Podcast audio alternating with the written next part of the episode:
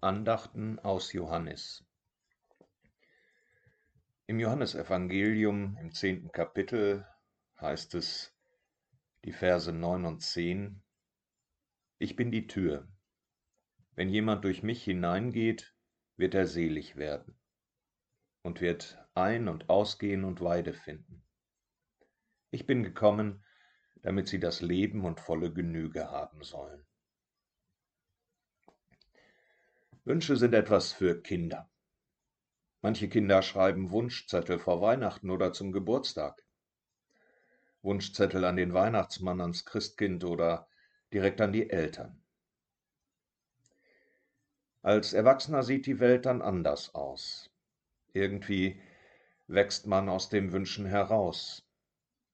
Die meisten seiner Wünsche kann man sich selbst erfüllen, wenn man denn überhaupt noch welche hat. Wir schenken uns nichts mehr, das ist ein Satz, wie er bei älteren Ehepaaren vorkommt. Und zu sagen, ich bin wunschlos glücklich, weiß gar nicht mehr, was ich mir denn wünschen soll, das ist für Kinder völlig undenkbar.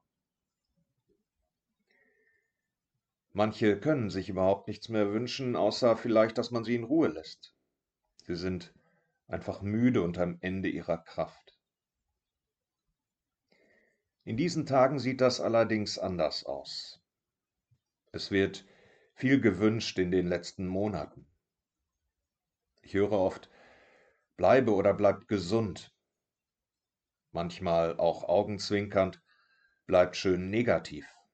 Beim Corona-Test versteht sich. Da ist der dringende Wunsch nach einer Impfung und perspektivisch der Wunsch, es soll alles endlich wieder normal und wie früher sein so wie Sarah Connor das in ihrem Lied Bye Bye besingt. Können wir nicht vorspulen und so tun, als wäre alles wieder gut? Oder der Wunsch, dass du mich wächst und sagst, es ist vorbei. Das Ich bin-Wort Jesu von der Tür sagt uns, dass Gott auch das Beste für uns wünscht. Selig sollen wir werden, ein- und ausgehen, Weide finden, das Leben haben und volle Genüge, nichts weniger. Gerade haben wir an Ostern gefeiert, dass Gottes Licht alle Finsternis vertreibt, damit auch unser Gesicht heller wird, menschlicher, lebendiger. Jesus kommt uns entgegen und sagt, sieh mich an, ich habe Kraft für uns beide. Nimm sie in Anspruch. Was in dir krank ist, das kann heilen.